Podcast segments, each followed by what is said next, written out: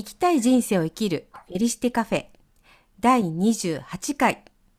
こんにちは。T アストロロジャーのリンです。こんにちは、片幅ひろ子です。ごめんなさい、後ろでワンちゃんが名前言ってま。ますす。はい。大丈夫よー。はい。前回は3人でお届けしましたが、今回は2人で引き続き遠隔収録です。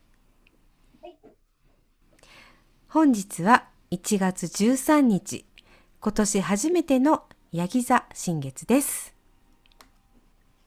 はい、大丈夫？はい、大丈夫です。すいません。ね、なんか、さっきまで、ね、あの、うん気持ちよさそうにしてたのに、察知したのかな？お気配を。タッチして登場してきました。あ、じゃあ今日は3人だ。3人でお届けします。お願い、お願いします。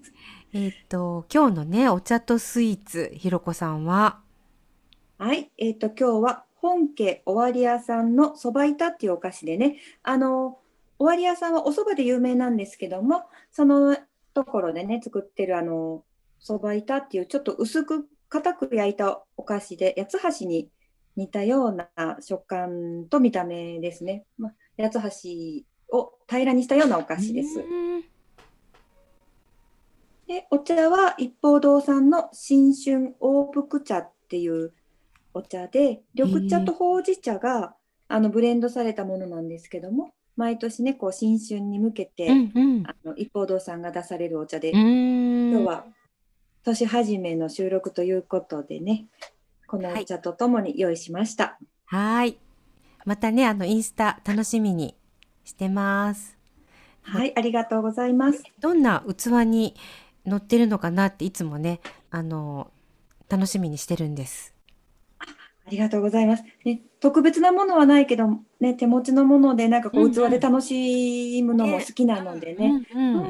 はい。ひろこさんワールドがね、あの、出てますね。本当ですか？あはい。りがとうございます。はい。リンさんの今日のスイーツお願いします。はい。えっ、と、私は花びら餅を用意しました。新春ですね。ね。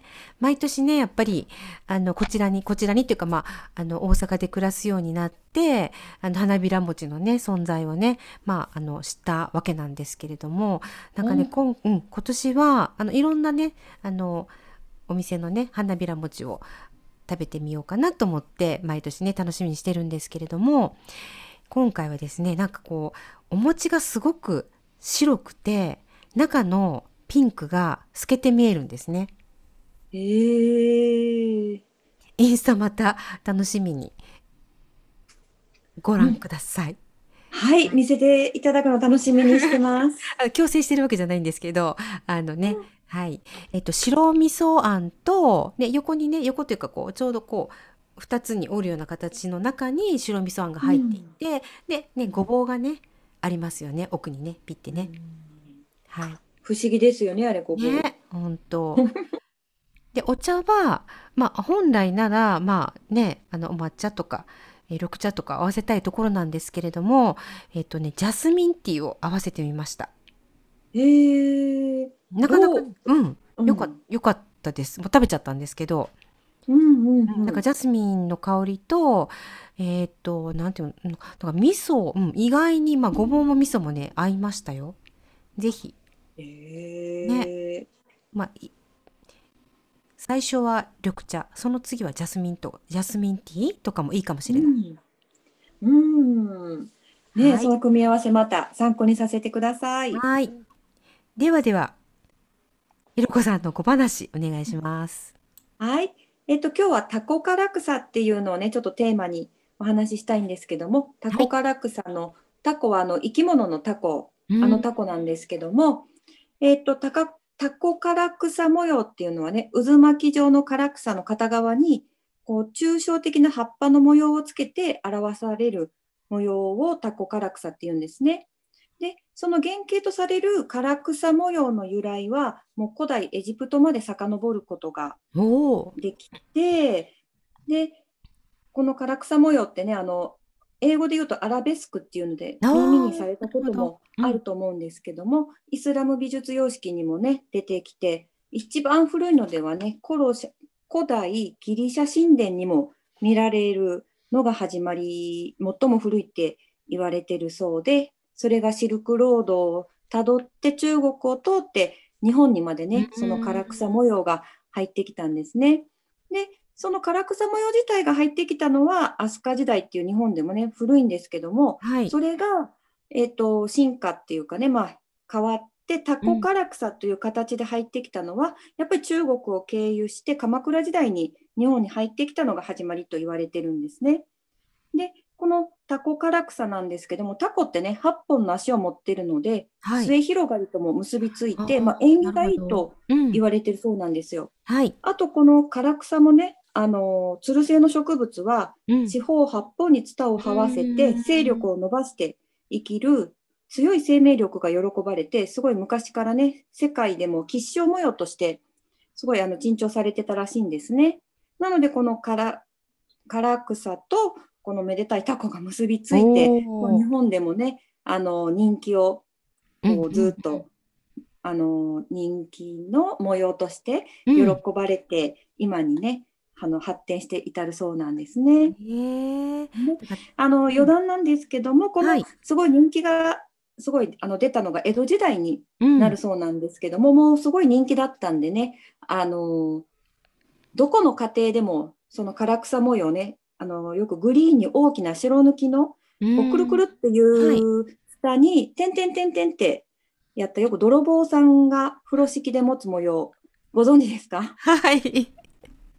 あれがまあたタコ唐なるほ草どすごい言いにくくてと思っちゃうあれなんですけどねどこの家にでもある風呂敷なので、うんうん泥棒さんが荷物を運んでね担いでてもね疑われないっていうのがまあなんか本当か嘘かわからないですけども、そういうまあね逸話もあるというタコ唐草が今日の話でした。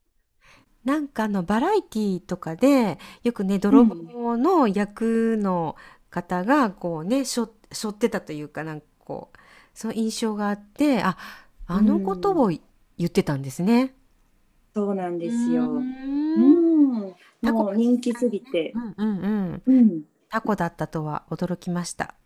ねタコの吸盤をイメージしているそうです。今日もありがとうございます。はい、ありがとうございました。はいではでは、えっ、と、今日は12月30日、カニ座満月からの振り返りですね。はい。はい。えっとね、その前回のテーマっていうのが、まあ、ちょうどね、まあ、年末、振り返ってみれば2週間前なんですけれども、年末でした。そして、カニ座だったので、まあ、自分の居場所を快適に、思いを相手に素直に伝えるっていう、まあ、テーマだったんですけれども、もしかしたら、なんかこう、大きな癒しにつながることとか、手放しが起きた方もいらしたんではないでしょうか。ひろこさんはどんな2週間でしたか？はい。えっ、と、テーマのね、自分の居ま居場所を快適にっていうのもあったんですけれども、はいまあ、。自分ももちろんなんですけども、家族中心にね、家族の快適をこう意識して快適に過ごしてもらいたいなと思った年末年始の2週間でした。はい。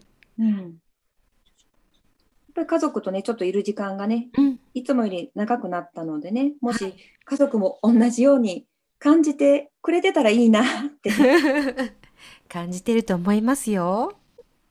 願いを込めてはい。今言ってみました。はい。リンさんはどんな2週間でしたか、えーっと、私は年末ね、ちょっと体調が悪くなったのもあって、なんか、あの、まあ健康ってすごく大事だなって身に染みたんですね。で、まあ、環境を整える、まあ、居場所を快適にっていうので環境を整えるっていうことが本当に大事だなっていうふうに思ったのでもう2021年のテーマは心身の健康と環境を整えるしかないなっていうふうにね思思いました。そんな2週間でした。まずはね、体があってこそですからね。う。ん。ね。はいというわけで本日1月13日なんですけれども午後ね14時まあ、2時って言ったらいいのかな午後だとね。2時にヤギ座で新月を迎えます。テーマは2021年の目標と計画をしっかり立て今できることを意識する2週間ですじゃあ今日はヤギ座の新月ということでまずヤギ座のキーワードお願いします。はい。えっ、ー、とヤギ座さんのキーワードなんですけれども目標達成ステータス、計画、成長、あと歴史とか伝統、マスターレベル、和のものっていうキーワードがあります。でそこからまあなんかこう導き出される、まあ、こう、なんていうの、まあ、キーワードというか、えっと、どういうことに意識を向けていったらいいのかなっていうところでは、結果を出すっていうのもね、焼き座のキーワードとしてあるんですね。なのでね、あの、えっと、ね、もうすぐね、テストもありますし、えー、いろんなね、なんかこう、この時期ね、あると思うので、私のね、知っている方も、えっと、国家試験を受けられるんですけど、まあそういう意味で結果を出すっていうところにフォーカスすると、まあいいんじゃないかなって思います。あと、まあ、必要かそうでないかを見抜く力っていうのが焼き座の中にあるんですね。で、まあ、無駄もね、時には必要なんですけれども、えー、まあ、またね、そぎ落としていくっていうことを、一段としていくといいのかなっていうふうに思いますね。あと、まあ、ヤギ座の、まあ、あの、すごくいいテーマでもあるんですけれども、自分から働きかけるっていうことがあるんですね。なので、これを意識していただくといいのかなと思います。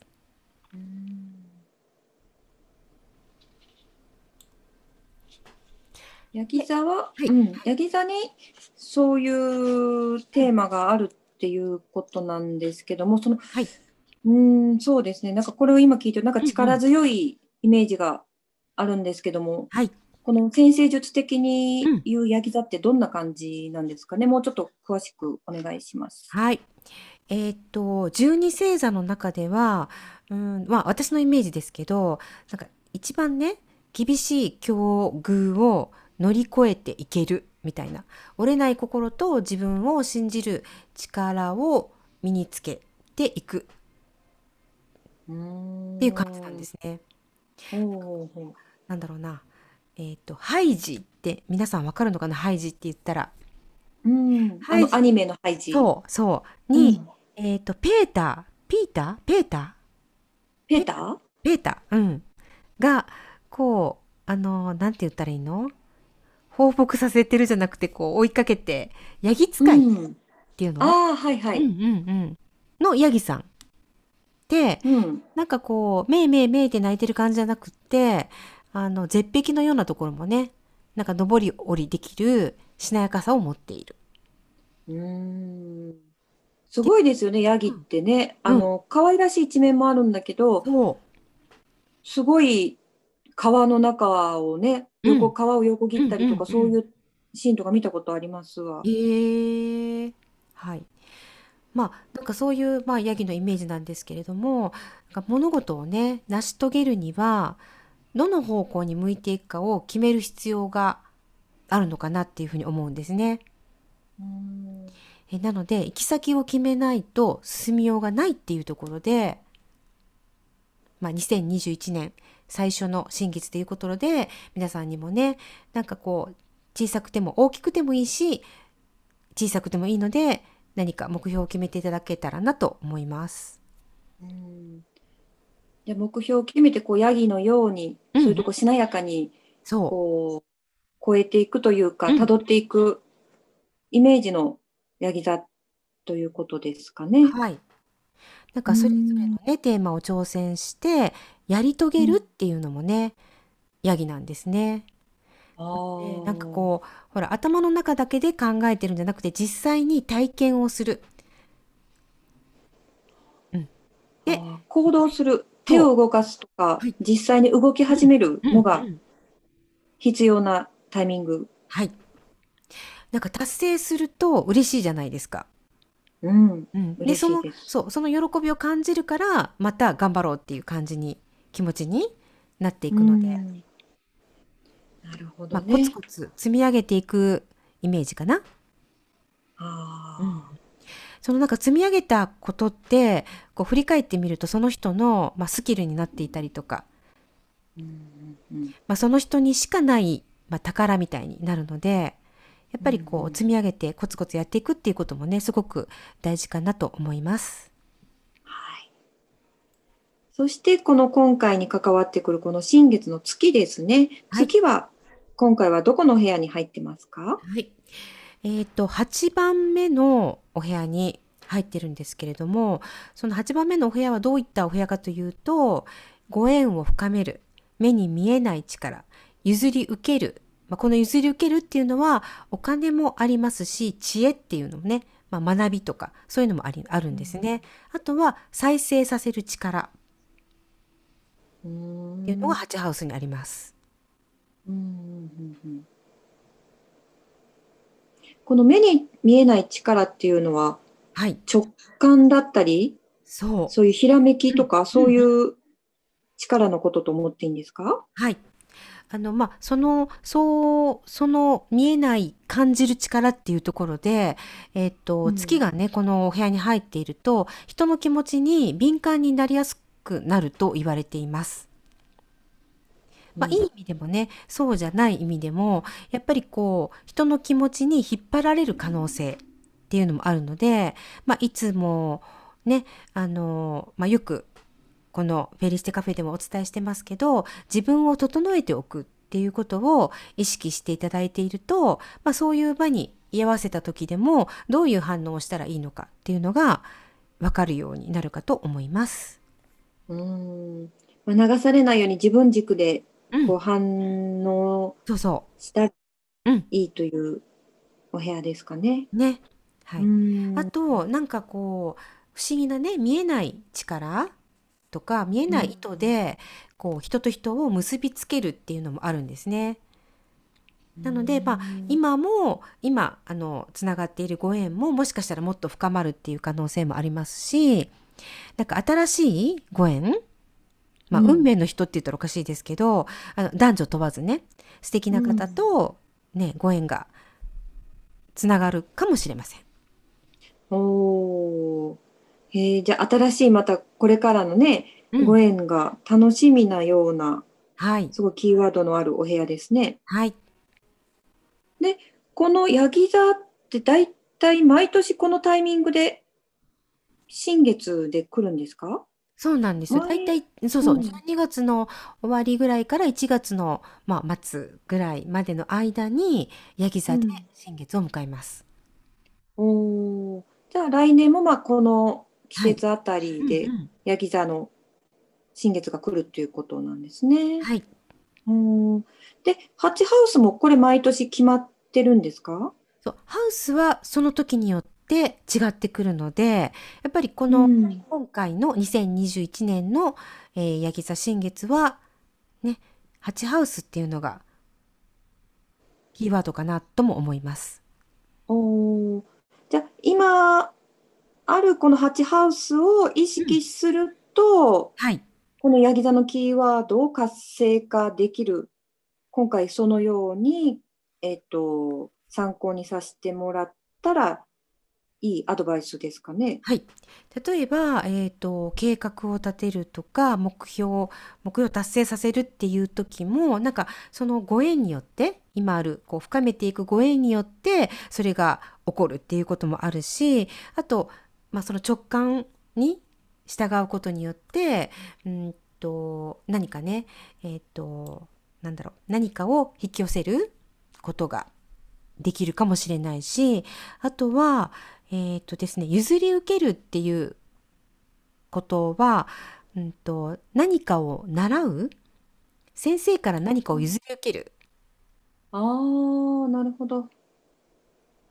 なので、まあ、ヤギ座って和のものとすごく関係があるので、まあ、伝統のもの、日本古来の伝統のものでもいいし、なんか自分がピンときたもの、うん新しいものよりも古いものに縁があるんですね。あとこう再生っていう意味では何かを、えーとまあ、復活させるうん。あ、そうか。そうして今のタイミングにあるハウスを意識して、ヤギ座のキーワードを活性化させる。そういうふうに結びつけていくってことですか。ありがとうごいざいますひろこさんその通りです。なるほど。はい。なかなかね、うん私、あの、先生術に詳しくないんで、それぞれのヤギ座のキーワードとか、ハウスがはいろいろ説明聞いて、はいおのおのは、ほんほんそうかと思ってたんですけど、はい。かすこういうふうに結びつけてね、考えるとうん。いいのかって教ね、えてもらえて。うん、活性化するってすごくいいいい言葉ですね。今日は新しい、なんかこう、ちょっと一つ結びついて、よかった。うん、ありがとうございます。はい。そして、と今回はね、このハウスとかヤギ座もあるんですけども、他の星とも絡んでいろいろあるんですよね。そうなんです。はい。まあ、詳しくね、お話しするにはちょっと時間が足りないのと、まあ、ちょっと難しくなるので、えっと、ど、どんな感じなのかなっていうのをね、お話ししていきたいなと思います。えっと、まあ、あの、グレートコンジャンクションっていうふうにね、年末はよくお話をしてたんですけれども、新しいね、まあ、風の時代を迎えたと言われている今、えっと、私たちの視点とかね、価値観が、まあ、変わってくるっていうふうに言われてるんですけれども、そう変わってくるということは、えっと、それぞれ皆さんの人生観も変わってくるはずなんですね。そうすると、まあ、付き合う人も変化するっていうふうに言われていて、まあ、それであの人間関係がこう終わったり始まったりするっていうこともあるかもしれないんですけど今ねつながっているご縁もやっぱりこのご縁は大切にしていきたいなっていうふうにね思う、まあ、そんな新月かなっていうふうに思います。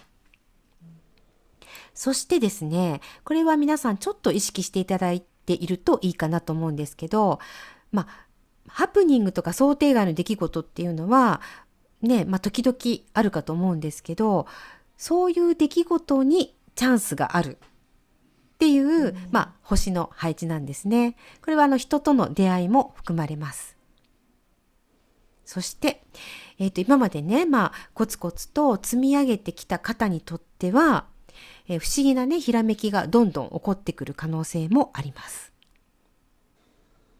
まあ、直感もそうだし、まあ、ひらめき？ピンときたこと、うんううんん、それをねなんかぜひね実行してほしいなと思います。はい。じゃあ、それにちょっと、あの、驚かずに、ちょっとはい冷静に考えてね。そうそうそうそうねチャンスだと思ってね。そうですね。なんか新しい考え方でそれに向き合うとかまあこれってなんか違う見方で物事を見てねっていうことなんだろうなっていうふうに思っていただくといいのかもしれない。うん。うんものは取りようによってね、ね、いろんな捉え方ができるから、そんな風に捉えて見るタイミングで、うんうんうんうん。うんうん。あとあの自分にね嘘をつかないっていうとなんかちょっといつも嘘をついてる みたいに聞こえちゃうんだけどうんとなんかなんて言ったらいいのかなこの嘘をつかないってっていうのは実はねこう人との信頼関係を結ぶ上ですごく大事なことなんですね。まあそんなこと言われなくても分かってるわみたいな感じなんですけどだけどまああの相手に対して嘘をつかないっていうよりも自分に対してどういうことかというとえーとまあ分かりやすく言うと今やりたくないのに、えーとやってしまうとか、うん。まあ、好きなことを好き嫌いなことを嫌いって言えることによって信頼関係が深まるっていうことです。うん。えー、とさっきね8ハウスに月があることによって相手の、えー、とエネルギーを感じやすくなっている感情を受けやすくなっているっていうお話をしていたので、えーとまあ、あのそこの、まあ、バランス感覚っていうのはすごく大事だけれどもその時の自分の状態自分の気持ちが今どうなのかっていうのはいつもあの確かめてほしいなと思います。うん。ちょっと無理なんだっていうふうにね相手に言えることもやっぱりあのお互いの関係性を深めていく。うん。ことになりそう。うん。なるほど。うん。ね、うん、まあ嘘つ嘘をつかないっていうのはねすごくねあの、うん、自分の自分とも信頼関係を結ぶっていう意味でも大切なことかもしれません。うんね、そういうことをね気をつけてたらね、うん、はい、後悔することもそうね、うんうん、少なくなって素敵なご縁につながりますね。はいではでは、えっ、ー、と、テーマは、はい。お願いします。はい。えー、2021年の目標と計画をしっかり立て、今できることを意識する2週間です。はい。じゃあそのヤギ座新月から2週間、どんなことを具体的にね、意識して過ごしたらいいか教えてください。はい。えー、まあ、ヤギ座の話をね、今までずっとしてきましたけれども、まあ、印象に残っていることは多分ね、目標を設定するかなと皆さんね、うん、思うんですね。なので、まあその通りなんですけれども、目標を意識して結果を出すことに集中する2週間。うん、じゃああんまりこう大きな夢を描くっていうよりも、うん、身近なこう達成できそうな目標って言ったらいいかわかんないけど、うんうん、そういう身近な目標が今回は向いてます。向いてるんですか、ね、はい。なんか私はそんな風に思います。なんか大きな目標っていうか夢は、なんか伊手座の新月の時とかすごく良かったんですね。うんでも今回はやっぱりこう現実的に結果を出したい。まあ、出す方向に向かっていった方が月のエネルギーに乗っていけるので、そっちの方がいいかなと思います。うん。ヤギ座がすごい現実的なイメージなんですかね。はい。まあ、結果を出すとかね、そんなイメージがあります。はい。そして、えっと、先ほどもお伝えしましたが、ね、皆さん自分から働きかけてみるっていうのをやってみてください。例えば？例えば、自分から挨拶をするとか。おうんうん。なんかやっぱり、こう、そうそう、動いていく人、あの、進んでいく人っていうのは、自分から働きかけてる気がするんですね。同じことを繰り返して言ってるかもしれないんですけど、やっぱ挨拶一つにとっても、なんかこう、ちょっとね、躊躇するじゃないですか。挨拶しようかなと思いながら、エレベーターとかでね、ちょっとやめとこうかなみたいな。でも多分、こう、こうこう動く自分から動くっていうことが癖に習慣になっている方はもう何も考えずに「あおはようございます」って「こんにちは」とかって言ってると思うんですね。それってねなんかこう星座で言うとまあヤギ座のパワーもあるかも。ああ、うん、気分いいですしね挨拶ね。ねそうそうそうそう。うん、なのでぜひ、やってみよう。はい。それからですね歴史や伝統に触れる過去にヒントがあります。なので、まあ、アンティークもよしですし、まあ、歴史もの、歴史の番組を見るのもよしですし、どちらかというと新しいものより古いものを意識してみると良さそうです。ああ、面白いですね。うん。で、その時々によってね、まあ、あのー、次のね、み、水亀座になると、なんかハイテクのものとか、全然ね、雰囲気が変わっていきます。へえ。星座でもそんなあれがあるんですね。過去のそうからヒントがもらえるとか。うんうんうんうんうんはい。えーっと、それからですね、無駄なものを点検処分。これは、えーっと、満月から新月の時に、そぎ落としっていうところで、まあ、よくね、お話しするテーマではあるんですけれども、まあ、ヤギ座のテーマではあるのでね、さらにね、ちょっとサクサクと進んでいくかなと思います。はい。そして、まあ、体の部分で言うと足腰が、まあ、ヤギ座にリンクするので、えー、ぜひね皆さんねこの2週間スクワットをする階段の上り下りをするみたいなことを頑張りましょう。はい頑張ります。はい。で、もう一つ、あのーお伝えしたいのが、歯医者さんにね、ぜひとも定期検診に、まあ、定期検診の予約をしましょ嫌だな。と思いました。私もね、あのえっと、年末かなあの歯医者さんに行って、まあ、歯の治療をしたんですけれども、もうこれからはね、ちょっと定期的にちゃんと行こうと思って、次の予約もして帰りました。そうですね。早めにね、そう。チェックして治療したら泣かなくて済むんですよね。そうそうそうそうそうそう。私ね、子供の時にね、本当にね、歯でね、泣いたんですよ、治療で。なので、もう、100歳になってもね、自分の歯で食べたいので、あの、うん頑張ります、ここはね。そうですね。はい。わかりました。ねはい。年に2回は、ヤギ座が巡、ヤギ座のテーマがめぐ、満月とね、新月で巡ってくるので、まあ、その時をちょっとね、意識していただけたらなと思います。ヤギ座がハートちょっと、えっ、と、関係するはい。部位ということですね。はい。はい、わかりました。とでは、フェリシテムーンノートへ書くことを教えてください。はい。えー新月はこれからどうしたら良いのかを意思表明するタイミングなので、私は何々しますと宣言すると引き寄せる力が増します。今回は、まあ、声を大にして言いますが、しっかり目標設定をしましょ現実的なことですね。さっき。はい。教えてもらった。はい。えーなので、まあ、例としては、えー例えば私は今日から目標に向かってコツコツ積み上げていきます。まあ、何をね、目標にするかっていうのを書いていただくのがいいんですね。目標に向かってっていうと、え、何？何ってなるので、はい、しっかりね、立てましょう。はいでまたは、えー今日ですね。今日、この新月、この日から何々することを宣言します。っていうふうに書いてみてください。新月の当日から始めるのがいいんでしたっけ？えっ、とね、書くのは当日がいいです。そしてうん始めるのは次の日からがおすすめなんですね。はい。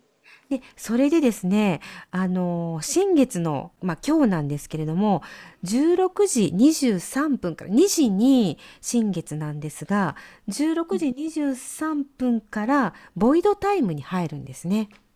ほなので、まあ、ボイドタイム、タイムに書いちゃいけないってわけではないんですけど、もし可能なら、まあでもね、お仕事されてる方もいらっしゃるので、まあ何とも言えないんですが、もし、まあお仕事されてる方で、えー書きたいなっていう方は、明日の、明日の朝うんの方がいいかも。うんボイドタイムがね、ちょうど夜中の、まあ年、うん、年じゃない、年は越さない、日をまたいで、えっと、1時45分までなんですね。う。長いですね。そう。なので、えっ、と、まあ、4時23分までに書くか、2時からね、書くか、もしくは、えっ、と、14日の朝に書いていただけたらなと思います。はい。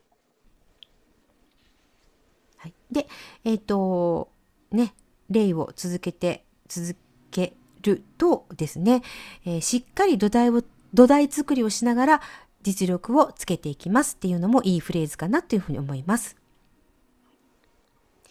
で、えっと、私は焦らずじっくり時間をかけ、例えば、えっと、ね、うんと、お付き合いされている方がいたとしたら、〇〇さんとの良い関係性を築いていきますっていうふうに書いていただくといいんですけれども、これは、まあ、お付き合いしている方だけではなくって、まあ、お仕事のパートナーうん。もいいかなと思います。